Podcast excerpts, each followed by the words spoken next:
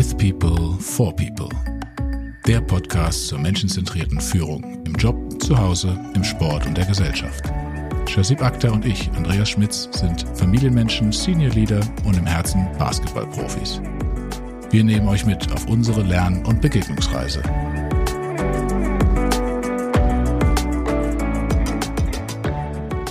Hi Andreas, du bist zu Hause. Du auch. Ich Immer auch, noch. Ganz genau. Oder wieder. Guck mal, seit der letzten Episode weiß ich ein bisschen mehr über dein Homeoffice. Das Bild, was dein Bruder dir geschenkt hat und dass du ein kleiner Geek bist. Ja, auf klein weiß ich nicht, aber Geek stimmt auf jeden Fall. Ne? Ja, ich habe mir, muss ich sagen, seit der letzten Episode die Episode zwei, dreimal angehört und muss sagen, das war ein richtig interessantes Gespräch über Remote Leadership und Kultur. Und mich würde mal interessieren, was sind so die zwei, drei oder auch eine Sache, die bei dir im Kopf hängen geblieben sind aus dem Gespräch? Es sind ein paar Sachen hängen geblieben. Ich habe es mir auch ein paar Mal angehört und das Thema, dass sich, was du gesagt hast, Unternehmen, die auch von ihrer Kultur so profitiert haben in der Vergangenheit und dadurch auch attraktiv waren für viele Mitarbeiter, die sich auch jetzt aber neu erfinden müssen. In einer Zeit, wo Kultur nicht mehr auf dem Campus oder im Office notwendigerweise alleine gemacht wird, sondern auch virtuell. Und das ist eine andere Hausnummer. Und das fand ich ganz spannend. Und eine Sache habe ich zufällig jetzt in der Woche auch gehört, dass wesentlich mehr Senior Manager zurückkommen wollen ins Office als Mitarbeiter, die keine große Führungsverantwortung haben. Also dreimal so viele Executives wollen zurückkommen wie Mitarbeiter permanent ins Office. Und der Grund oder die Spekulation zumindest, warum, fand ich auch spannend. Einerseits, weil, weil, weil die Executives meistens schöne Büros haben und angenehme Atmosphäre und vielleicht einen Assistenten, Assistentin, die der da um sie herumwirbelt aber auch, weil man die bekannten Methoden einsetzen kann. Management by Walking Around. Und das ist ja was, haben wir auch darüber gesprochen, du musst dir dann auch neue Skills anlernen, in diesem Umfeld zu arbeiten. Und das fand ich ganz spannend, das nochmal in den Kontext zu setzen. Wie ist bei dir? Was bewegt dich? Also äh, ich finde, das ist genau der Punkt, der auch bei mir hängen geblieben ist. Das ist der entscheidende Punkt, den ich auch mitgenommen habe. Und ich würde ergänzen zu dem Feedback, warum jetzt die Senior Manager eher attraktiv finden, zurückzukommen, würde ich noch ergänzen, dass sie wahrscheinlich auch das Sehen der Mitarbeiter als einen wesentlichen Benefit des Manager-Daseins empfinden. Mir geht es zumindest so, muss ich gestehen. Wenn man People Manager ist, hat man ja verschiedene, ich sag mal, Responsibilities, Verantwortungen. Du bist dann verantwortlich für den Ausgang von Projekten. Du musst zusehen, dass du deinen Mitarbeitern hilfst, wenn sie Probleme haben. Oder du musst ganz banal auch den Urlaub genehmigen hm. und so weiter. Aber es gibt auch Aspekte des Managerseins, die das Managersein attraktiv machen, zumindest für mich. Das eine wäre, du gehst ins Büro rein und du triffst die Leute für Workshops zum Beispiel, wo du dann einfach mal im selben Raum sitzend, ohne irgendwelche Devices, ohne Medienbrüche über ein Thema sprichst, ja, vielleicht auch Brainstorms, mhm. nutzt Whiteboard und so weiter. Und das andere ist einfach das Gefühl, du hast da eine Mannschaft sitzen, Leute sitzen, die in deinem Bereich arbeiten. Das ist irgendwie ein cooles Gefühl. Ja, also es wäre gelogen, wenn ich sagen würde, das wird mir nichts geben. Das ist schon irgendwie ein tolles Gefühl auch. Und ich denke, als People Manager im virtuellen Setup hast du das nicht.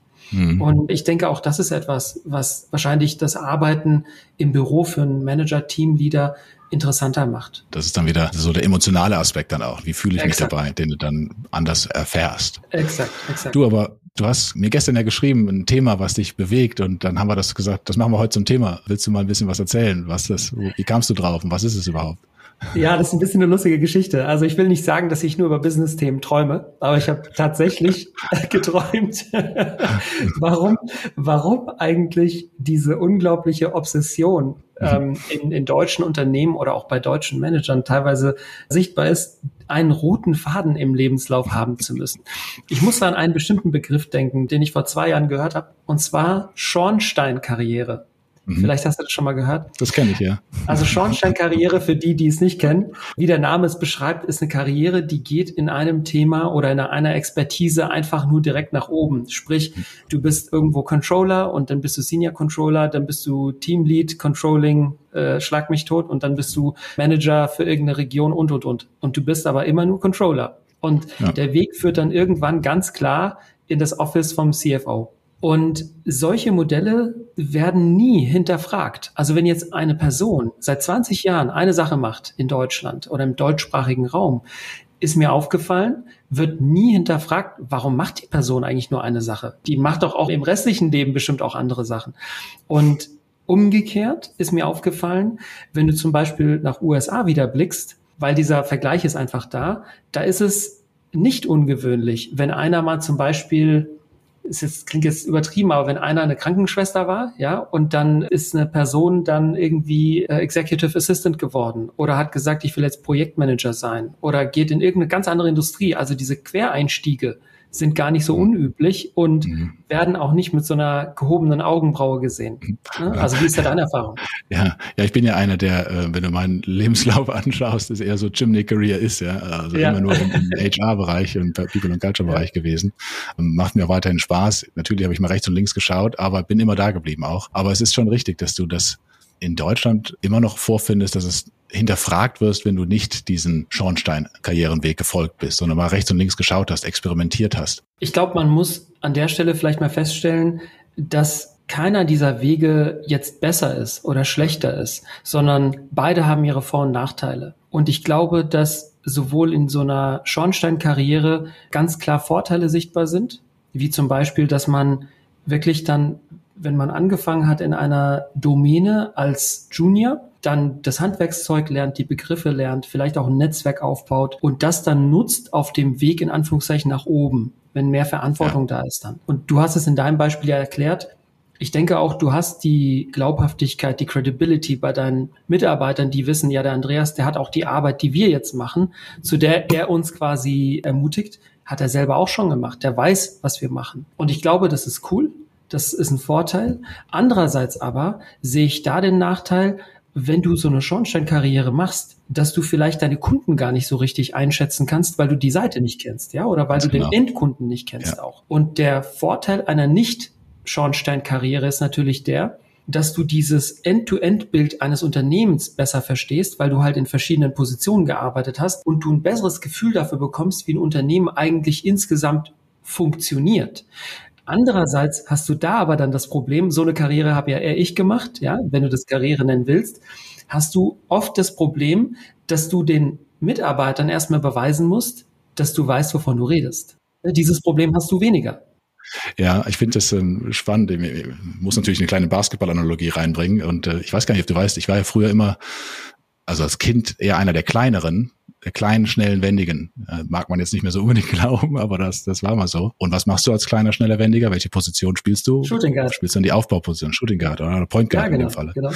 Ja, und äh, das, das ah. war meine erste, äh, meine ersten Basketballjahre wurde ich als Point Guard äh, ausgebildet ja, und konnte gut dribbeln und, und passen und alles und äh, bin dann irgendwann gewachsen und immer schlachsiger geworden und größer geworden. Und irgendwann hieß es dann, Andreas, wir brauchen eigentlich dich als Großen eher auf der Flügelposition oder im Center-Bereich sogar nachher, weil du bist einer der Größten im Team. Das ist Verschwendung, wenn du die Point Guard-Position spielst. Alle Positionen habe ich mal gespielt in meiner Basketballkarriere, ja, bis hin zu ähm, auch Center. Selbst in der Regionalliga habe ich mal ab und zu Spieler als Center gemacht mit 1,92. Jetzt nicht der Riesentyp, aber ich, ich konnte es halt von den Bewegungen her.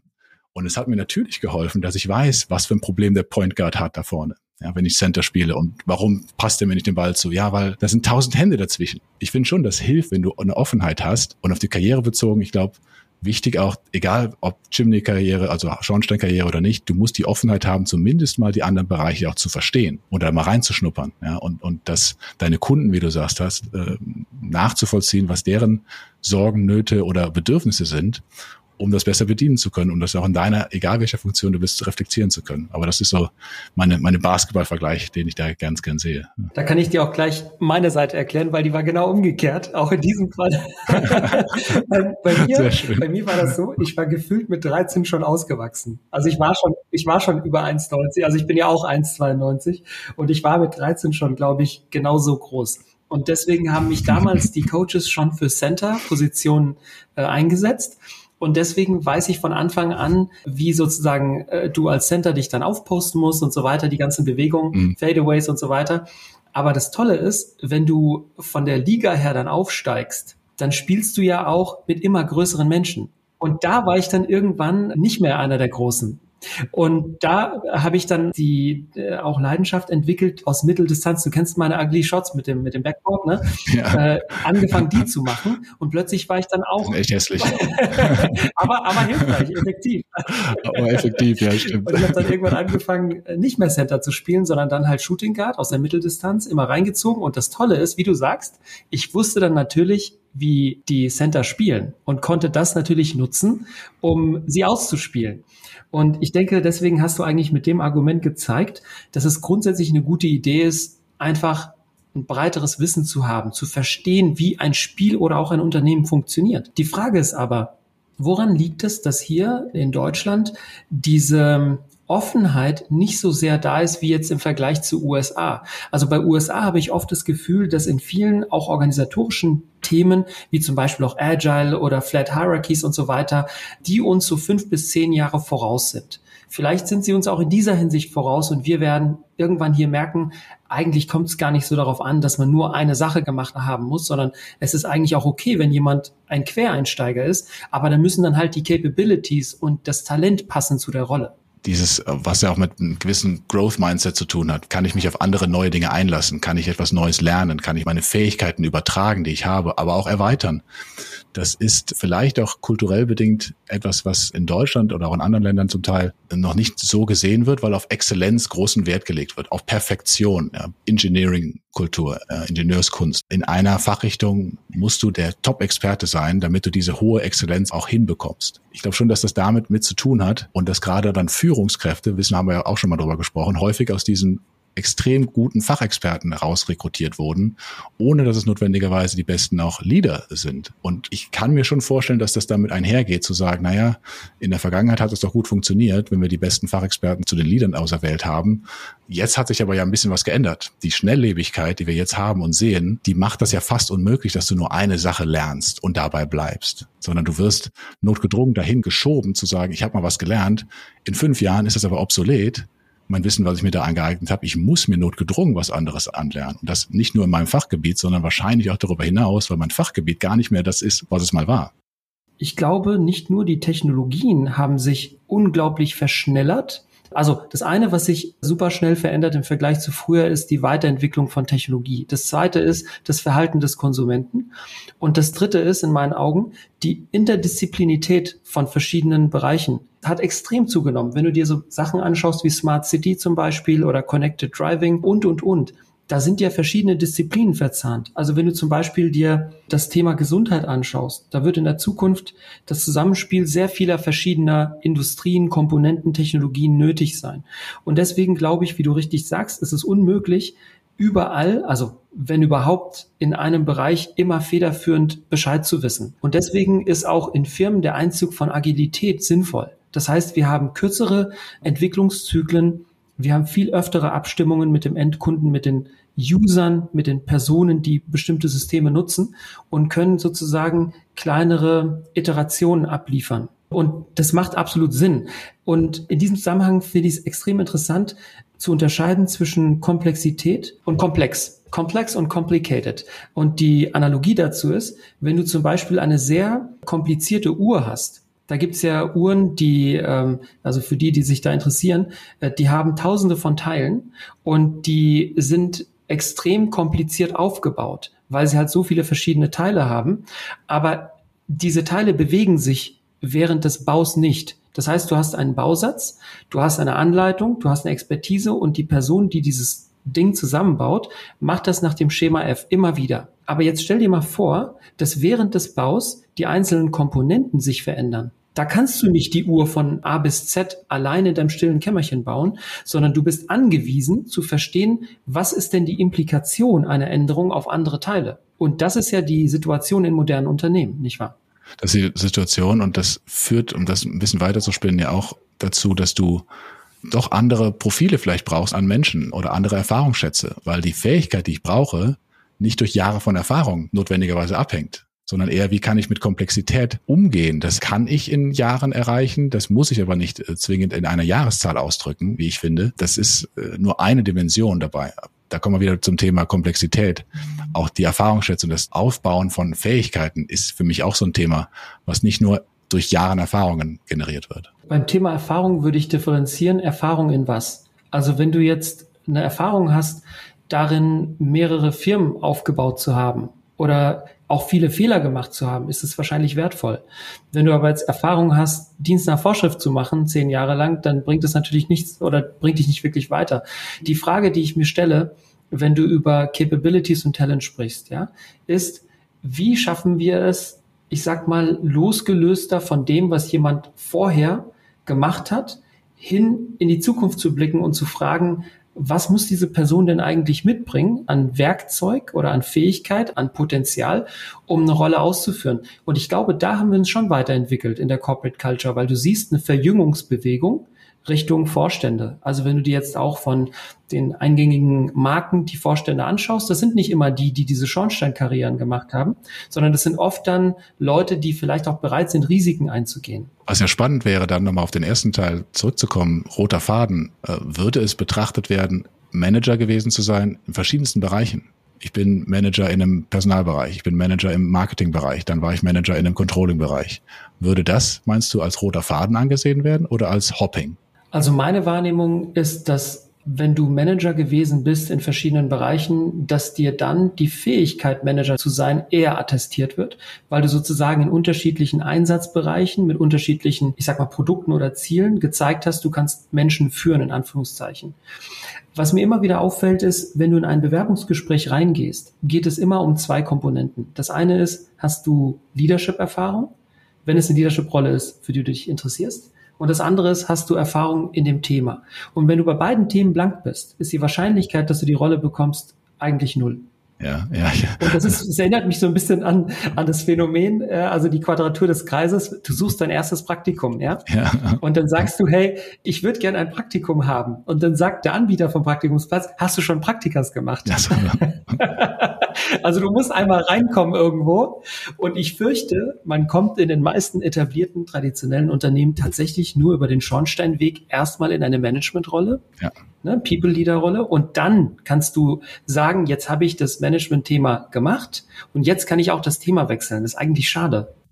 Ja, ich kann das ganz gut nachvollziehen. Ich habe mich, als ich ein paar Jahre bei der SAP in Waldorf gearbeitet hatte nach dem Studium, mich nochmal entschieden, ins Ausland zu gehen und hatte mich auf eine Personalentwicklerstelle beworben. Ich war ja Businesspartner, habe Führungskräfte beraten und dachte dann, ah, Personalentwicklung liegt mir, glaube ich, und habe da auch Spaß dran gehabt. Bewerbe ich mich mal in Palo Alto auf eine offene Stelle habe dann auch etliche Interviews geführt, aber letztendlich eine Absage bekommen, weil ich ja natürlich keine Erfahrung als reiner Personalentwickler hatte.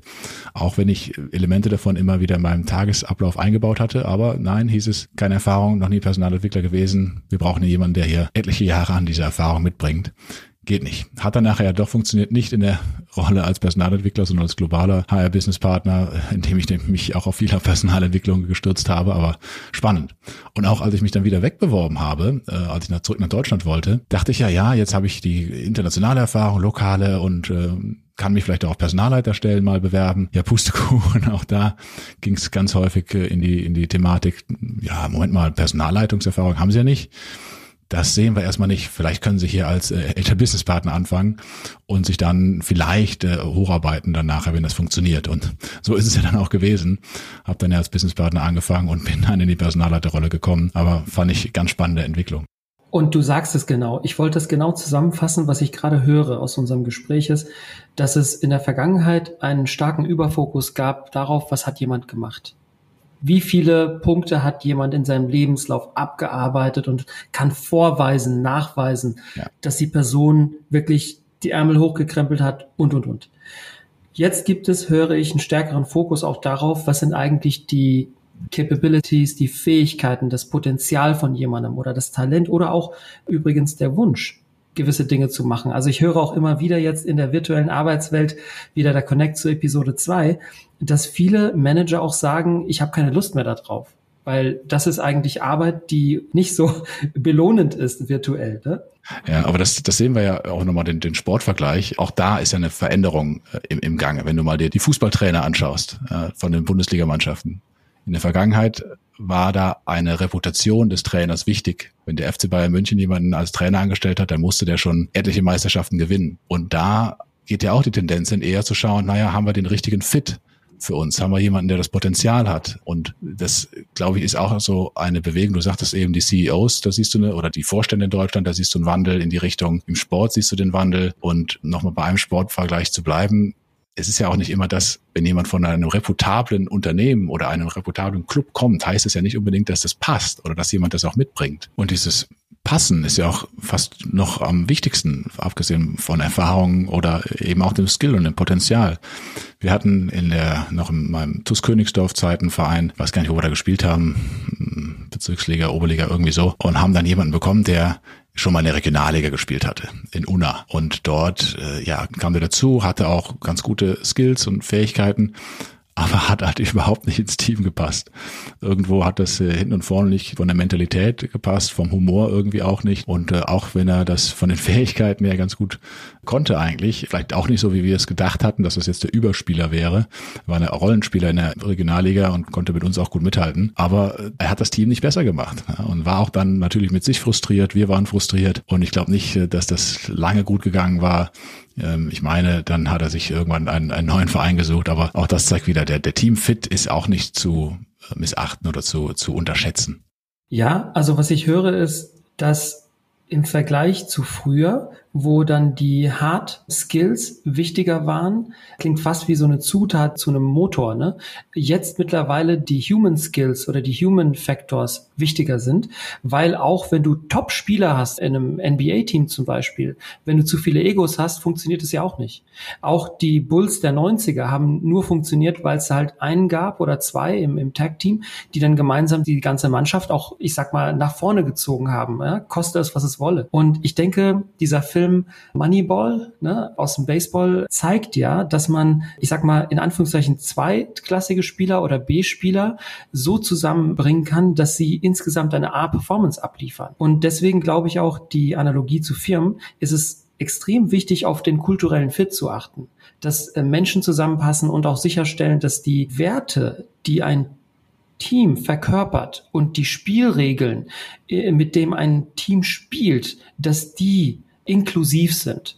So würde ich das formulieren. Also was mir wichtig war, genau wie du sagst, ist verschiedene Perspektiven in so ein Team reinzubringen. Wenn du selber weißt, jetzt war mein Beispiel, ich Schornsteinkarriere gemacht, dann war mir immer wichtig, dass wir im Team irgendwo jemanden haben, der das nicht gemacht hat, der mal auch in einem anderen Business war und ich dann auch mal gerne jemanden aus einem komplett anderen Bereich eingestellt habe. Also als HR Business Partner, also jemand, der Führungskräfte betreut, äh, jemanden eingestellt habe, der Molekularbiologe war oder Biochemiker war, genau. Und war da eigentlich promoviert und hatte da im Produktionsbereich gearbeitet, hat aber eine Hand für Menschen gehabt und für Menschenführung und für Beratungsthemen. Aber der hatte natürlich auch diese Business-Seite. Er wusste, was da abläuft, wie die Leute ticken und hat uns extrem bereichert als Businesspartner mit seiner Expertise. Hatte er diese ganzen arbeitsrechtlichen Thematiken? Nee, hat er nicht. Aber da gab es ja andere für im Team. Und das finde ich wichtig, ist ja auch eine Art Diversität von den Fähigkeiten, von den Skills, die du brauchst, um ein Team rund zu machen, um da möglichst viele Perspektiven mit einzuschleusen. Ja, für dieses Mindset brauchst du Mut. Also ich habe ja genau äh, die gleiche Herausforderung tagtäglich, ja, dass ich in den Themen eigentlich nicht tief drin bin, aber ich genügend, ich sag mal, analytische Fähigkeiten haben muss, um mich auf die Ebene runter zu bewegen, dass das für den Kollegen, die Kollegin aus dem Team ausreicht, um mit mir dieses Sparring zu machen. Aber wichtiger ist mir persönlich, dass ich sicherstelle, dass meine Mitarbeiter einfach zufrieden sind dass ich äh, helfe, ihr Thema zu verorten, dass ich ihnen helfe, den Impact des Themas auf die Organisation zu verstehen, damit sie motiviert sind, dass ich helfe, ihre Roadblocks zu lösen und, und, und. Und ich glaube, wenn du das richtig machen willst, hast du damit schon genug zu tun. Das ist im Prinzip so eine General Management Rolle so ein bisschen. Ich wollte abschließend noch zusammenfassen, worauf ich achten würde, wenn ich jemanden einstelle, weil du auch dieses Beispiel gebracht hast bei dir. Ich habe mal ein Interview gesehen von dem Chef von Microsoft, Satya Nadella. Der wurde gefragt, worauf achten Sie, wenn Sie Leute einstellen? Und das war im Kontext der Transformation von Microsoft. Das müssen wir uns mal vorstellen. Und dann hat der Satya Nadella diesen Laden wirklich umgekrempelt und in meiner Auffassung eigentlich eine der wenigen sehr erfolgreichen Transformationen in der Größenordnung eines so großen Unternehmens aus der IT-Branche. Und deswegen fand ich seine Antwort, also habe ich an seinen Lippen gehangen, als er gefragt wurde, worauf achten Sie, wenn Sie Leute einstellen? Denn für die Transformation hatte er viele Leute in verschiedene neue Positionen gebracht. Und seine Antwort war eigentlich ein bisschen, ähm, ich sag mal, desillusionierend, aber brillant. Und die Antwort war, ich achte nur auf zwei Sachen. Ich achte darauf, dass die Person mitbringt Klarheit und Energie. Und je länger du drüber nachdenkst, wird eigentlich klar, das sind die beiden Rezepte, die wir in der heutigen Zeit brauchen. Wir haben ja vorhin besprochen, dass sich die Kunden ändern, die Technologie ändert sich, die Abhängigkeiten ändern sich und das führt ja zu einer unglaublichen Komplexität. Was hilft in der Komplexität? Klares Denken und Energie. Nicht aufgeben, weitermachen. Und diese Skills, wenn du die hast, kannst du die anderen Sachen lernen. Das finde ich super. Klarheit und Energie, so habe ich das auch noch nicht gehört. Und vielleicht ist das auch der, der eigentliche rote Faden, nach dem es zu suchen gilt. Nicht die Stationen oder die Funktionen, in denen man war oder ob man da gehoppt ist oder in, sich treu geblieben ist in der Funktion, sondern nach dem, was dahinter steht. Und dann mag das vielleicht Klarheit und Energie sein, was den Unterschied ausmacht zwischen erfolgreich, glücklich sein und äh, nicht. Finde ich ganz spannend. Danke dir. Ich danke dir auch, Andreas. Hat mir auch richtig Spaß gemacht wieder. Wir sind Lernende und wollen euer Feedback via info at withpeople-forpeople.com oder auf unserer Webseite withpeople-forpeople.com. Lasst uns gemeinsam die Welt ein bisschen besser machen durch menschenzentrierte Führung.